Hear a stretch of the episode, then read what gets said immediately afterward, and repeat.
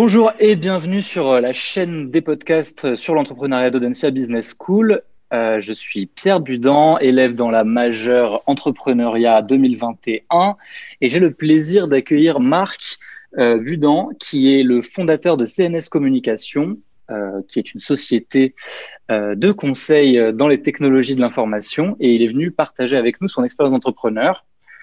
Donc, euh, on va voir ensemble certains moments clés de son voyage entrepreneurial et on essaiera de mieux comprendre quand et à travers quelles expériences un entrepreneur devient un entrepreneur. Donc, Marc, est-ce que vous pouvez vous présenter et nous présenter votre entreprise, s'il vous plaît, de manière succincte? Eh bien oui, je m'appelle Marc Budan, j'ai bientôt 59 ans et euh, j'ai créé CNS Communication en 2004.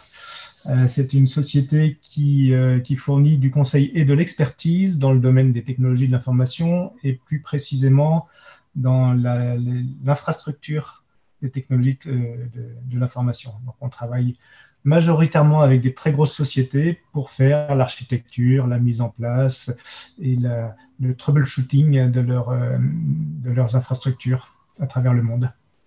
OK. Euh, et avant CNS, euh, j'aimerais en savoir un peu plus sur votre parcours et puis euh, ce qui a déclenché votre envie de faire votre propre société. Bah, j'avais participé assez jeune à la création d'une start-up dans le monde des réseaux informatiques qui s'appelait Reltech Communication. Et puis, de fil en aiguille, j'étais présent au début de cette start-up. Je suis devenu directeur commercial et puis directeur général. Et puis, c'est un monde qui me, qui me plaisait beaucoup. On vendait, à l'époque, on était ce qu'on appelait un, intégrateur réseau, c'est-à-dire qu'on vendait des produits et qu'on les installait. Et puis cette start-up, euh, bah, elle a été rachetée par euh, le, le, géant mondial des intégrateurs qui s'appelle Dimension Data. Et euh, à la sortie de, cette histoire, de cette aventure, bah, je, me suis demandé ce que j'allais faire. Et effectivement, j'ai pensé à un modèle de société un petit peu différent, très orienté service, pour avoir un business model qui ne soit pas complètement euh, pris par la, question des produits et la nécessité de vendre des produits, et pour pouvoir offrir euh, des solutions plus adaptées à, à mes clients. Donc c'est comme ça que CNS est né en 2004. D'accord. Alors, euh, d'une manière générale, euh, comment est-ce que vous définiriez un entrepreneur? Bah, C'est une question que je ne me suis jamais trop posée. Euh, mais comme ça, à chaud, je dirais qu'un entrepreneur, c'est quelqu'un qui a envie d'essayer des choses, qui a envie de, bah, de bâtir quelque chose, tout simplement, qui se lance, tout simplement. D'accord. donc, pour vous, en fait, qui a été important quand vous avez décidé de créer CNS, ça a été euh, de retrouver euh, le même genre de, métier que vous aviez dans la première startup, mais, euh, mais à, votre, à votre sauce en fait. Ouais, c'était surtout un besoin, de, un besoin de liberté. Entre les deux expériences, j'ai fait une, un tour pendant deux ou trois ans dans, un groupe qui, était, qui, était, qui marchait bien, hein, qui était assez intéressant, mais, mais j'avais du mal à, à, être enfermé dans, un, dans une structure hiérarchique trop, trop, trop pesante. Donc, euh, je pense que ce qui m'a fondamentalement poussé à créer une société, c'est un besoin d'être libre dans ce que je faisais. Hmm, d'accord. Euh, au niveau de, de, la création de CNS, euh, est-ce que au début, il y a certaines étapes que vous avez considérées comme majeures et qui vous ont euh, en même temps euh, conforté dans le fait que vous preniez la bonne décision et que votre entreprise allait bien se développer? Des, milestones un peu. Elle s'est vraiment imposée. Donc, les milestones, c'était bah, le fait que effectivement, je trouve bah, de bons partenaires pour m'accompagner, qui étaient des, des, des, gourous techniques, on peut dire ça, et donc qui rendaient possible le fait de, de, lancer quelque chose en étant différencié avec une expertise un peu hors du commun. Euh, donc ça, c'était un premier milestone. Et puis le deuxième milestone, c'était le fait que euh, bah, finalement, euh, avant même de créer la société, on a voulu se, se, faire les dents et on a trouvé du business finalement sans aucune structure créée, encore dans nos anciens postes. Donc on a fait un petit peu pendant les vacances et puis, et puis voilà, on s'est dit que comme ça avait l'air de marcher, on est parti. D'accord. Euh, donc, euh, en fait, euh, si je reprends ce que vous m'avez dit, vous vous êtes jamais vraiment posé les questions est-ce que je suis un entrepreneur ou pas, mais vous aspiriez à plus de liberté et plus de, une plus grande marge de manœuvre en fait pour mener votre carrière comme vous l'entendiez. Bah, il y avait cette, voilà, c'est ça, cette notion de liberté et puis aussi une idée quand même à la base d'un positionnement particulier sur le marché qui était pas vraiment, qui n'existait pas vraiment en France. Et, c'était juste une idée, c'était pas une volonté d'imposer ce positionnement euh, ou quoi que ce soit, c'était juste une idée.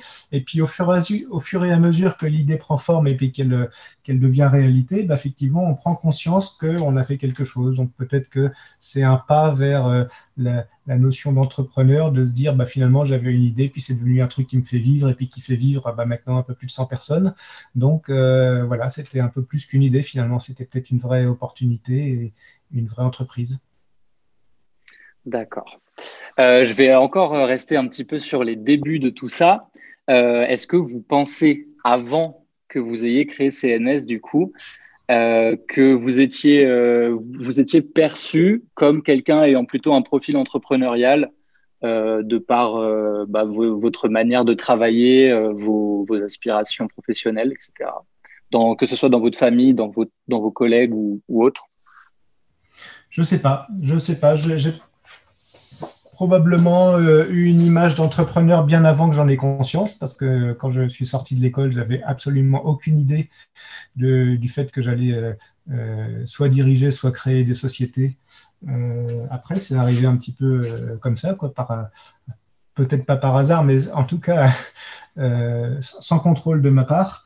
Et, et effectivement, quand on crée une société, on est plein d'incertitudes, on est plein de doutes. Et effectivement, cette image-là de l'entrepreneur, on l'a absolument pas. En ce qui me concerne, je l'avais absolument pas. Et c'est plutôt le, regard des autres qui m'a qui m'a donné cette notion-là. D'accord. Donc, on peut dire que si je reprends encore une fois ce que vous avez dit, euh, vous avez commencé à, démarcher, à faire du business avant même que la structure ne soit créée. Donc, finalement, euh, euh, il n'y a pas eu vraiment un événement qui vous a permis de vous poser cette question est-ce que maintenant je suis vraiment un entrepreneur? Vous étiez parti pour faire une, euh, une entreprise et avant même que qu'elle ne soit fonctionnelle, euh, le, business commençait à arriver, c'est ça? Bah, À vrai dire, avant de voir le titre du podcast, je m'étais jamais posé la question. Hmm. Je comprends. Euh... Maintenant, euh, on va rester sur cette notion d'entrepreneur parce qu'elle est au cœur euh, de l'émission. Est-ce que, selon vous, à une occasion particulière, vous vous êtes dit que maintenant plus, vous n'étiez plus dans cette démarche d'entreprendre, de créer quelque chose, mais que vous étiez devenu un dirigeant, c'est-à-dire que je pense que d'une certaine manière, votre entreprise était arrivée à une certaine maturité et vous pouviez laisser euh, à d'autres euh, peut-être euh, certaines, certaines capacités de direction, etc. Oui, mais justement, je pense à y réfléchir que je deviens de plus en plus entrepreneur. En ce moment, la, société, elle vit une, une, période extraordinaire parce qu'on est dans un, marché complètement disruptif. C'est-à-dire que les, toutes les, les, paradigmes ou, tout ce qu'on a appliqué jusqu'à présent est en train de changer euh, grâce euh, à l'automatisation en général et, l'IA en particulier, qu'en fait, tout, tout ce, toute cette nouvelle méthode change complètement tout. Et je m'aperçois que je suis assez peu finalement intéressé par la direction de la société au jour le jour et complètement passionné par la place qu'on pourrait euh, avoir sur ce marché demain. Donc je dirais que non, je suis beaucoup plus entrepreneur que dirigeant. Je pense que je l'ai toujours été parce que j'ai jamais eu une appétence énorme pour la, direction, même si j'ai fait ça une, grosse partie de ma vie. Euh, donc, euh, non, je ne suis pas plus dirigeant qu'entrepreneur. Je suis plus entrepreneur que dirigeant et je pense que ça ne va pas s'arranger parce que maintenant, j'ai les moyens d'avoir des dirigeants euh, qui peuvent le faire à ma place. D'accord. Donc, oui, pour vous, en fait, devenir, enfin, être dirigeant, ce n'est pas incompatible avec être entrepreneur. Et même, vous êtes plutôt, plus vous avancez, plus vous vous révélez dans cette plus vous vous amusez, en tout cas, dans cette, dans cette partie-là qui va être d'établir une vision à long terme Oui, je pense que ce sont euh, deux, deux, fonctions euh, très différentes qui ne sont pas forcément incompatibles, mais on peut avoir des dirigeants qui ne sont pas entrepreneurs et qui sont d'excellents dirigeants, et, et, puis on peut avoir des, des entrepreneurs qui ne sont pas des super bons dirigeants, euh, et puis on peut avoir des gens qui savent tout faire, voilà. Donc de l'intérêt de bien savoir s'entourer.